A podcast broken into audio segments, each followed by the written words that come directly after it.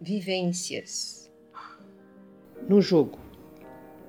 Entrando no jogo, aprendendo a descontrair, relaxar, perceber e interagir.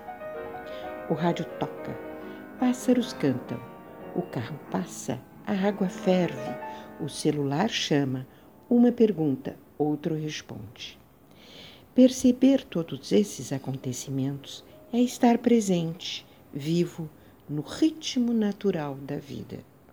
Nada para, o jogo continua, mas sempre alerta para as mudanças que podem acontecer.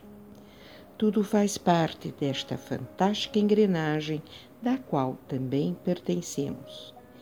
É neste pulsar, nesta dança, que todos vivemos.